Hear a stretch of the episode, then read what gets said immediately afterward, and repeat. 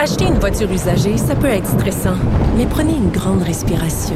Et imaginez-vous avec un rapport d'historique de véhicule Carfax Canada qui peut vous signaler les accidents antérieurs, les rappels et plus encore. Carfax Canada. Achetez l'esprit tranquille. Cube Radio. Il connaît tous les dessous de la politique. L'économie, la santé, le transport. Antoine Robitaille. Là-haut sur la colline. Cube Radio. Bon vendredi à tous. Aujourd'hui à l'émission, il y aura Paul Robitaille, ma petite cousine. On va parler des relations internationales du Québec. Et ensuite, Thomas Mulcair sera là pour faire un peu la revue de la semaine politique, puis aussi un peu de prospective, parce que après tout, lundi, il y a une élection partielle au Québec. Mais d'abord, en studio, il y a un vadrouilleur et un compteur. On commence tout de suite par le vadrouilleur. Donnez-moi des roses, j'ai rendez-vous.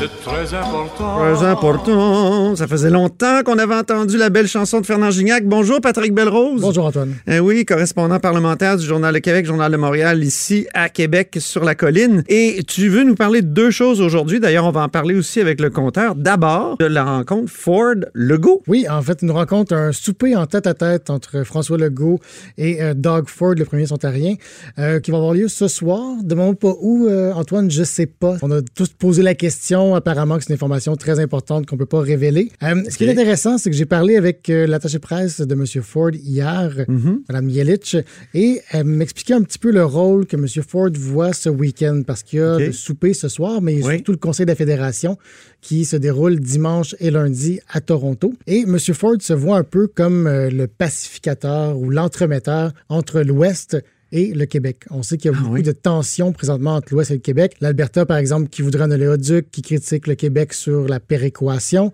Euh, au Manitoba, on critique le Québec sur la loi sur la laïcité. Donc, euh, M. Ford se présente un petit peu, on sait que c'est un politicien conservateur, un élu conservateur, donc proche des élus de l'Ouest et du reste du Canada conservateur, qui vient se présenter en disant, Ben, écoutez, euh, moi je comprends François, je comprends aussi les élus de l'Ouest, donc il va essayer de trouver un terrain d'en- d'entente, c'est le mot-clé qu'on En a tout cas, répété. s'il trouve répété. ça, là, s'il trouve ça, on sait comment ça va se terminer. Écoute bien ça. Hein?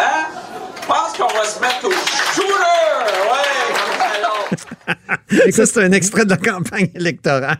Mais c'est- c'est M. Legault qui criait au shooter, mais c'est vrai, il serait très content. Tout à fait, tout à fait. Mais le scénario est déjà un petit peu écrit parce que justement, ces terrains d'entente-là, on les connaît. C'est en fait de se regrouper pour demander plus de pouvoir pour les provinces face à Ottawa. Par exemple, les dossiers qui vont être discutés ce week-end, soit au souper ou euh, au Conseil de la Fédération de dimanche et lundi, ça va être les transferts en santé. Donc, réclamer qu'Ottawa transfère 5,2% plutôt que 3% présentement. Euh, de la même façon, on veut revoir euh, la façon dont l'enveloppe est attribuée pour les infrastructures et aussi euh, forcer ou en fait demander à Justin Trudeau de faire pression sur la Maison-Blanche pour que les entrepreneurs canadiens soient inclus dans le Buy America Act, donc qui euh, permet de, de bider, si, si on veut, sur des contrats aux États-Unis. Très bien. Et maintenant, on écoute une autre chanson.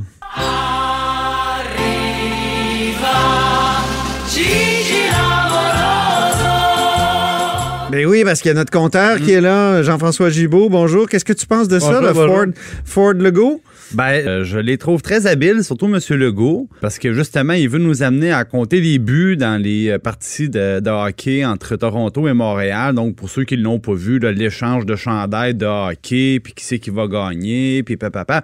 Euh, c'est très habile de sa part parce Le que hockey sert comme de, de Ben, devanture. là. Exactement. C'est-à-dire que moi, je pense que euh, au moment où M. Legault aurait dû nous dire, par exemple, vous êtes avec M. Ford, est-ce que M. Ford, finalement, va l'acheter, votre, votre hydroélectricité? Ouais. Parce que pendant des mois, M. Legault disait ils vont acheter de l'électricité, puis M. Ford disait Hey, on veut rien savoir, on n'en a pas besoin. Donc, parce qu'on peut parler de ça, est-ce que M. Ford va appuyer euh, la Saskatchewan et l'Alberta ou le Québec quand on va parler de réforme de la péréquation? Quand on va parler des fameux pipelines, quel bar qu'il va prendre, M. Ford? On ne le sait pas. Il y a un paquet de dossiers sur lesquels euh, il y a des des prises de position très importantes de l'Ontario par rapport à des enjeux du Québec, les exportations d'électricité notamment.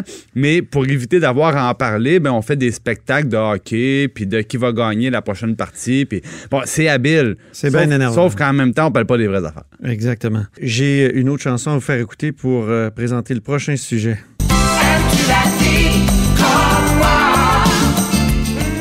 C'est très cynique de ma part. euh, c'est parce que je voulais me moquer un peu de- du commentaire de M. Legault euh, tout à l'heure quand il a été question d'aide médicale à mourir. Oui, Hein? en effet, un débat Vous l'avez entendu, hein, quand même. euh, C'est un, débat. Pourquoi on parle de, de ce débat-là, Patrick Belrose? Oui, c'est un débat qui va reprendre parce que le groupe d'ex- d'experts qui avait été mandaté par Québec a déposé son rapport sur la question d'élargir l'aide médicale à mourir aux personnes qui sont inaptes.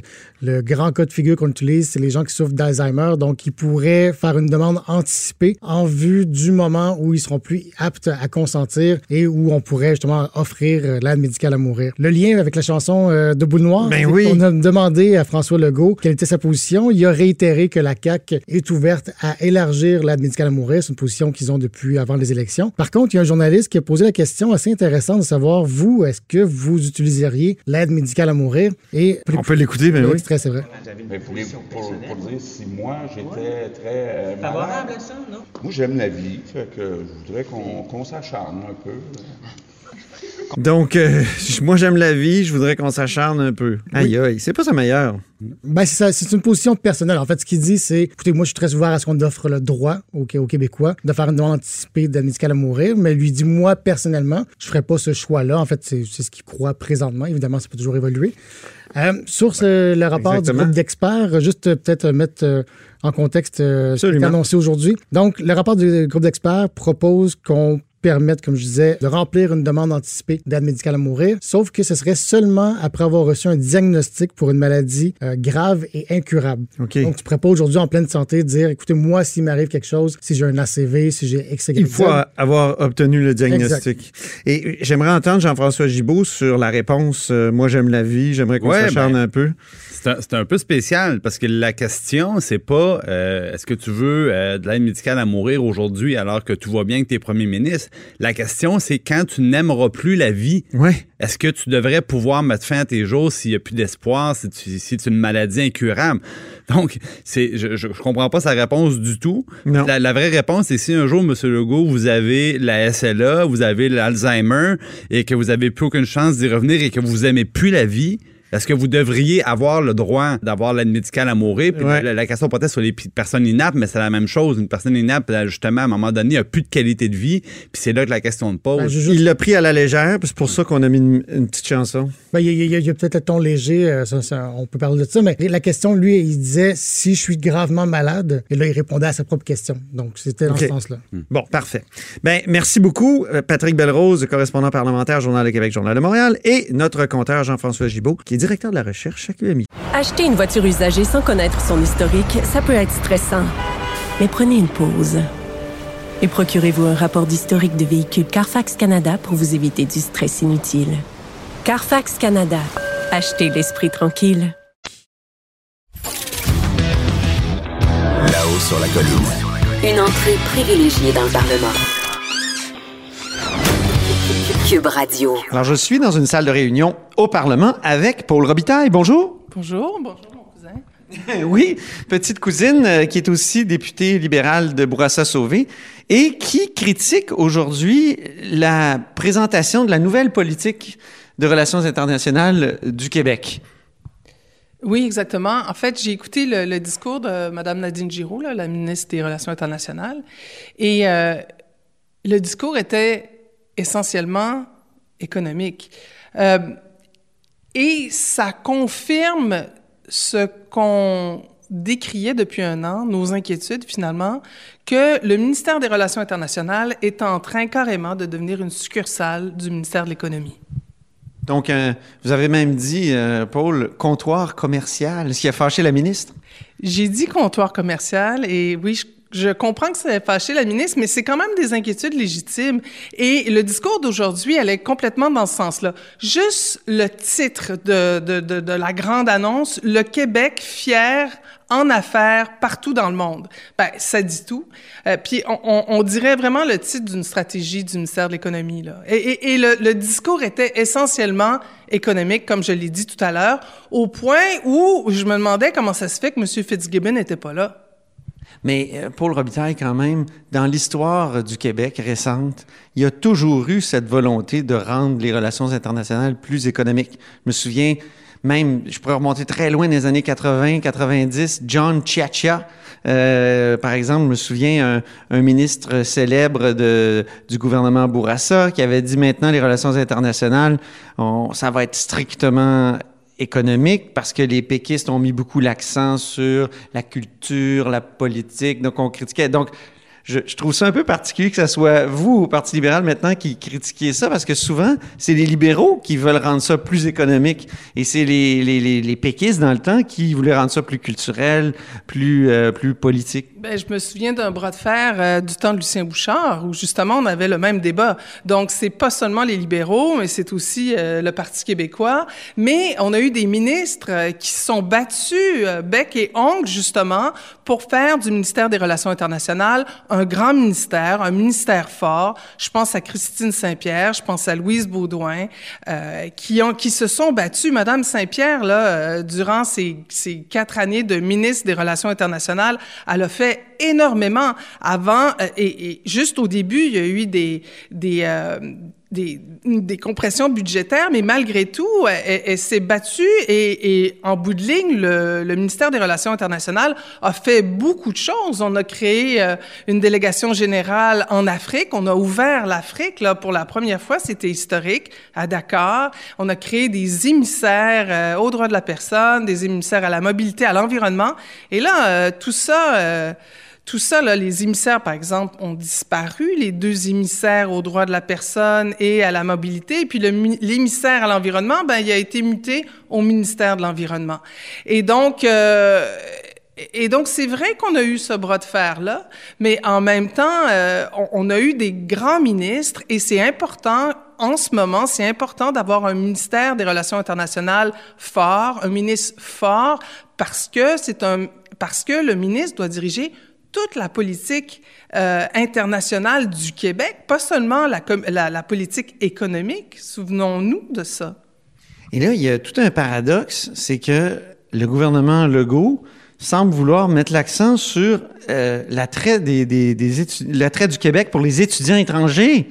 Mais euh, comment vous, vous avez réagi quand vous avez vu ça pour le Ben c'est absurde parce que ben, en tout cas, c'est un contraste clair parce qu'on a d'un côté, puis j'écoutais la ministre là, qui appelle les étudiants étrangers à venir au Québec. On veut faire la promotion du Québec chez les étudiants étrangers. On va aller recruter les meilleurs talents. On veut aider les universités à aller chercher les meilleurs d'un côté, et puis de l'autre, on avait euh, Simon Jolin Barrette il y a quelques semaines qui disait pratiquement le contraire. On voulait restreindre le PEC, on était prêt à laisser partir des milliers d'étudiants étrangers, et, euh, et là, on n'a pas exclu la possibilité de, de, de restreindre le PEC.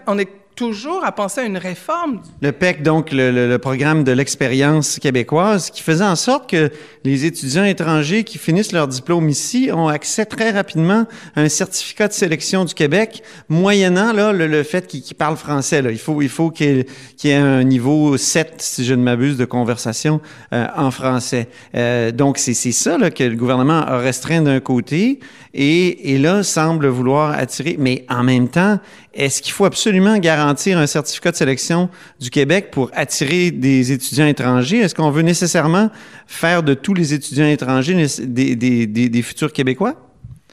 Pas nécessairement, mais c'est certainement, c'est certainement un élément intéressant pour les étudiants étrangers qui veulent venir au Québec. Et puis, le programme d'expérience québécoise, c'est fantastique parce que pendant plusieurs années, ces gens-là apprendront le français, connaîtront le Québec et ça fait des, des étudiants, euh, des, des, immigrants potentiels extraordinaires. Et c'est ce que Mme Giraud disait aujourd'hui. Pourtant, le ministre Jolin Barrette va dans une autre direction complètement. Vous avez l'impression que c'est pas le même gouvernement qui parle? Ben, on dirait que ces deux ministres-là se parlent pas. On dirait qu'ils travaillent en silo et ben, c'est inquiétant, c'est surprenant surtout. Qu'est-ce que vous, vous auriez voulu voir davantage dans cette nouvelle politique? J'aurais voulu plus d'envergure. J'aurais voulu que ça soit pas euh, strictement axé sur l'économie. Bien sûr, elle a parlé de la langue, bien sûr, elle a parlé de la culture, mais on dirait que c'était cosmétique. C'était très superficiel et euh, on, on, aurait dit qu'elle en parlait juste pour en parler parce que le message était purement économique. Moi, j'aurais voulu voir un petit peu plus de vision, un petit peu plus d'envergure au-delà de, de, des échanges commerciaux. On s'entend tous là, c'est très très important de, de, de doubler ben, de, faire, euh, de multiplier nos échanges commerciaux, de faire prospérer le Québec. On s'entend tous là-dessus. Mais durant les 50 dernières années, on a signé 700 accords internationaux dans toutes sortes de domaines, la santé, l'éducation, euh, scientifique, la langue, tout ça. Et là, euh, on dirait qu'on qu'on est, c'est une obsession, une obsession comptable finalement. Et les événements internationaux, on veut plus d'événements internationaux euh, au Québec. Euh, Est-ce que ça, c'est pas une bonne idée? Ben, je trouve ça intéressant. Ben, elle avait, on avait une belle occasion l'année dernière avec euh, les Jeux de la francophonie. Sherbrooke avait levé la main, ça intéressait pas du tout le gouvernement. Ensuite, euh, on se souvient la, COP 25, euh, ils n'étaient pas intéressés non plus à accueillir la COP 25 ici. bon, écoutez, si si s'ils veulent mettre l'accent là-dessus, tant mieux, tant mieux. Quel, quel autre événement international on, pourrait accueillir prochainement? Je, toutes sortes de choses, là. Vous mais, mais, ben, justement, peut-être la, la, COP26, on dit que euh, ils disent, là, euh, je lisais dans un des communiqués de presse qu'ils voulaient peut-être euh, avoir soumettre le nom du, du, du, Québec là, pour la COP 26, Montréal pour la prochaine COP 26 cette grande conférence sur euh, euh, les, les, changements climatiques. Bon, ils avaient aucun intérêt euh, durant la dernière année. Ben, écoutons, c'est... Oui, c'était un peu rapide, je pense, hein, pour inviter 27 000 personnes. En tout cas, c'est une grosse conférence.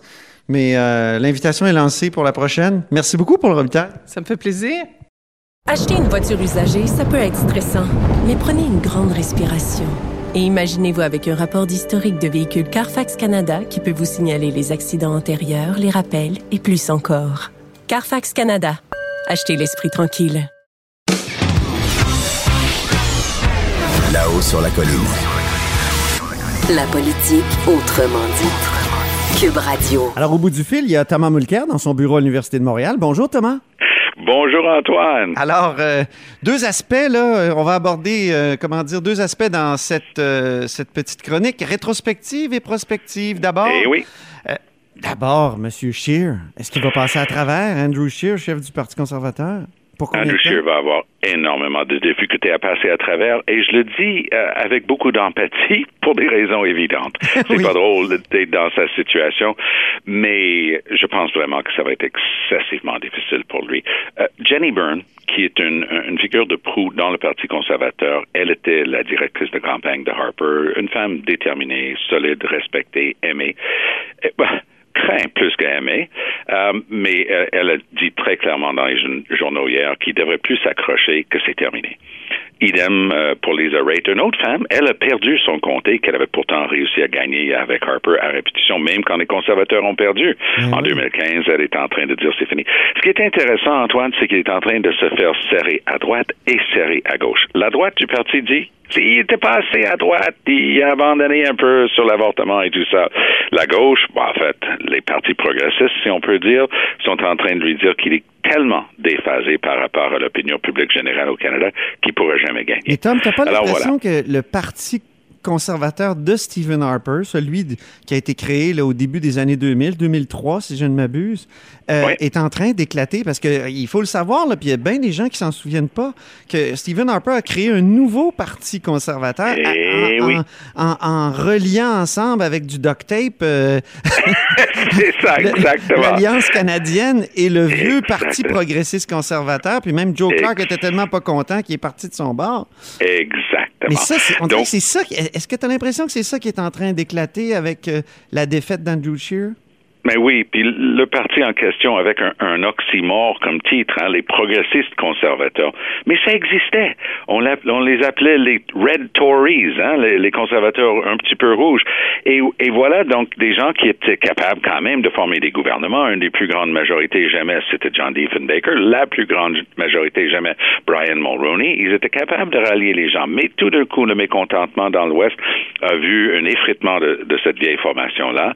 La formation par Preston Manning du Parti réformiste, qui a encore changé, comme vous dites si bien, en, en parti alliance euh, canadienne. Et d'un coup, M. Harper ne reçoit, à mon point de vue, pas suffisamment de mérite d'avoir tenu, main de fer oblige, mais d'avoir tenu ces deux éléments ensemble pour trois élections, deux minoritaires euh, comme gouvernement et une majoritaire. C'était une prouesse. Est-ce que ça va s'effriter? Je crois qu'il y a des vraies chances. Parce que l'Ouest est tellement fâché Ben et oui. ils sont fâchés avec Scheer. Puis n'oubliez pas que ça, même si c'est un gars d'Ottawa, il se fait élire à chaque fois en Saskatchewan. Donc c'est supposé d'être sa base, mais même là, il le trouve pas drôle. Alors, euh, stay tuned. Il y a une chose que je peux vous dire, c'est qu'Andrew Scheer est quand même très efficace en chambre. Oui. La semaine prochaine, discours du trône, possibilité pour lui de briller, de, de, de poser des questions solides à M. Trudeau. Mm. S'il parvient, il va peut-être estomper la grogne au moins pour le temps des fêtes. Si il- ça ne va pas bien, là, on va commencer à avoir des appels du pied, pas juste d'un sénateur ici ou d'une ancienne organisatrice là-bas, mais de l'intérieur même du caucus. Et une fois que ça, ça commence, c'est fini. Revenons au Québec. Il y a la Cour d'appel qui se penche Oui. sur la loi Oui. 21. Tu veux nous parler de, de cet appel-là? Oui, ça vaut la peine d'en parler parce que techniquement, c'est un peu plus compliqué qu'une euh, demande euh, à laquelle on peut être habitué pour déclarer quelque chose d'anticonstitutionnel. d'anticonstitutionnel. Ici, il s'agit plutôt de déclarer qu'on va suspendre son application, comme on avait fait avec la loi euh, des libéraux avant, le temps de valider ou pas euh, sa constitutionnalité. Donc c'est un peu différent et la raison pour laquelle je trouve que c'est important d'en parler aujourd'hui, Antoine, j'ai l'impression que le jugement peut venir très rapidement. Donc on a l'habitude pour un truc complexe pour invalider une loi, ça peut prendre des mois et des mois et des mois pour les tribunaux de statuer, mais oups, ici, c'est un peu plus comme une injonction, si on peut dire.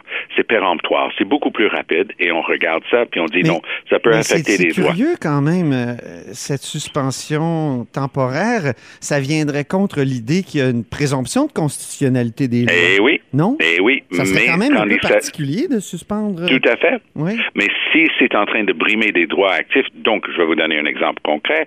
Le président de la commission scolaire, ou le, je ne sais pas son titre, directeur général de la commission scolaire de la pointe de l'Est de, l'île de Montréal, a déjà dit, ben, moi, je, n'embaucherai pas, euh, même si c'est temporaire. Alors là, on est face à un réel problème. Alors, des gens qui sont en train de contester une loi, si la loi est suspendue, ces personnes-là risquent d'être suspendues. Restent, ils vont peut-être répondre au chant du sirène euh, de Brian Pallister pour aller à Winnipeg. On va voir. Oh, come on.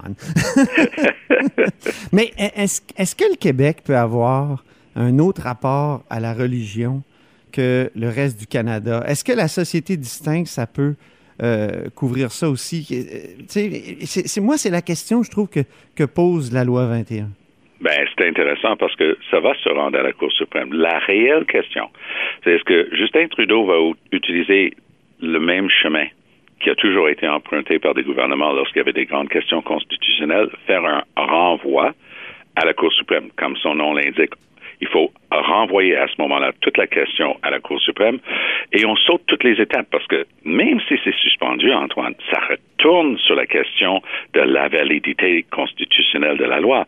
Donc c'est peut-être plus sage et plus intelligent et plus rapide de construire une belle question constitutionnelle. On envoie ça à la Cour suprême et on pose la question. Est-ce que la Cour suprême va tenir compte du caractère distinct du Québec? Eh bien oui. Oui. Et il va le regarder à la- l'aune de, de l'historique de, de la protection des droits, y compris la liberté de religion. Ça risque d'être une- une- un des vrais tests pour les tribunaux de mesurer ce que le Québec peut faire ou pas faire. Un petit détail qui vaut la peine Oui. aussi de mentionner. Ça se peut que la Cour d'appel statue seulement sur les enseignants, enseignantes. Je Ah bon? m'explique. Ah oui? Les seules personnes présentes contestaient là-dessus. Les seuls individus qui avaient un, un- une question de droit personnel en cause, c'était quant à l'enseignement. Donc, on n'était pas face à un jeune qui porte le turban, qui voulait aller faire son sa technique policière à John Abbott puis devenir policier de Montréal. Il n'y avait pas de ça. Euh, il n'y avait pas l'autre catégorie. Euh, on n'avait pas un, un- un avocat euh, qui porte le kippa euh, qui souhaitait de- devenir juge. Donc, ces autres questions spécifiques n'étaient pas là. Il se peut que la Cour d'appel essaie de tailler quelque chose un petit peu plus spécifique pour les enseignants, reste à voir, parce que ça ouvrirait quand même une autre fenêtre, qui était la fenêtre du rapport Bouchard-Taylor, qui disait vous pouvez pour les juges, les gardiens de prison et ainsi de suite, mais pas pour les, eh, pas pour les enseignants. Donc, ça risquerait par les tribunaux de nous renvoyer au rapport Bouchard-Taylor.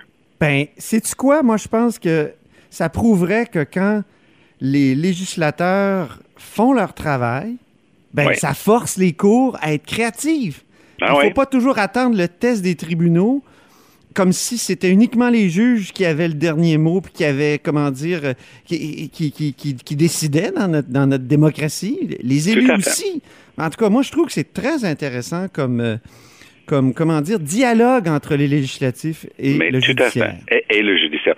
Et deux, en, en terminant, deux petites choses très importantes pour le début de la, bah, pour la Oui, semaine prochaine. un peu de oui, donc la Chambre des communes revient, discours du trône. Et pourquoi ça c'est important? Parce qu'il faut voter sur le discours du trône et c'est un vote de confiance. Oh. Alors j'ai hâte de voir si M. Trudeau va essayer de mettre une nanane pour chaque parti politique ou est-ce que, que pour d'autres, lui, il va plutôt s'amuser en essayant de mettre ce qu'on pourrait appeler une pilule empoisonnée euh, pour l'un ou l'autre pour les forcer de voter contre et, et voir justement parce que ça va être toute une danse là, Oui, pour les mais Thomas, 18 il y a- il y a- 24 prochains mois. Quand il y a des votes de confiance, des fois, il y a beaucoup de monde aux toilettes aussi. Oui, oui, tout à fait. Beaucoup d'infections urinaires. Vous avez tout à fait raison. C'est arrivé, moi, je me souviens très bien ici à Québec en 2007. Euh, C'était Exactement. euh, un, un- voyons, un vote sur le budget, puis presque Voilà. tous les péquistes sont allés au petit coin.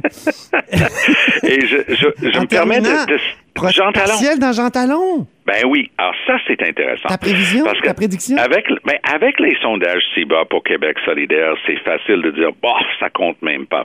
Mais j'ai l'impression qu'il y a des gens autour de François Legault qui auraient souhaité qu'il déclenche l'élection pour une semaine plus tard. Je m'explique. Ah Il y a tous les étudiants à l'Université Laval qui sont sur place et qui peuvent voter. Alors, on va voir si Catherine Dorion et, euh, et sa manière de travailler sa campagne et sa région de la capitale va trouver résonance avec les étudiants. Sinon, je pense qu'il y a des fortes chances que la CAQ l'emporte. Les libéraux, j'ai pas l'impression que les libéraux sont très dans la course. Ils peuvent toujours surprendre parce que ils sont supposés gagner, c'est à eux autres depuis 50 ans. Mais vous savez, Antoine, ça vaut la peine, en, en terminant, de Oui. mentionner que si les libéraux perdent, Oui. dans toute la province de Québec, leur circonscription électorale la plus à l'est, c'est Ville d'Anjou. oui, je sais. C'est Lise Thériault qui est une fille de l'Est, de l'Est du PLQ. elle, elle ratisse large, elle couvre tout le Québec. Est, c'est Lise Thériault. C'est ça. Merci infiniment. Allez, à bientôt. Toujours agréable, euh, Bye bye. cette discussion du vendredi. Salut. Cette émission est maintenant disponible en podcast. Rendez-vous dans la section balado de l'application ou du site pour une écoute sur mesure en tout temps. Cube Radio, autrement dit. Et maintenant, autrement écouté.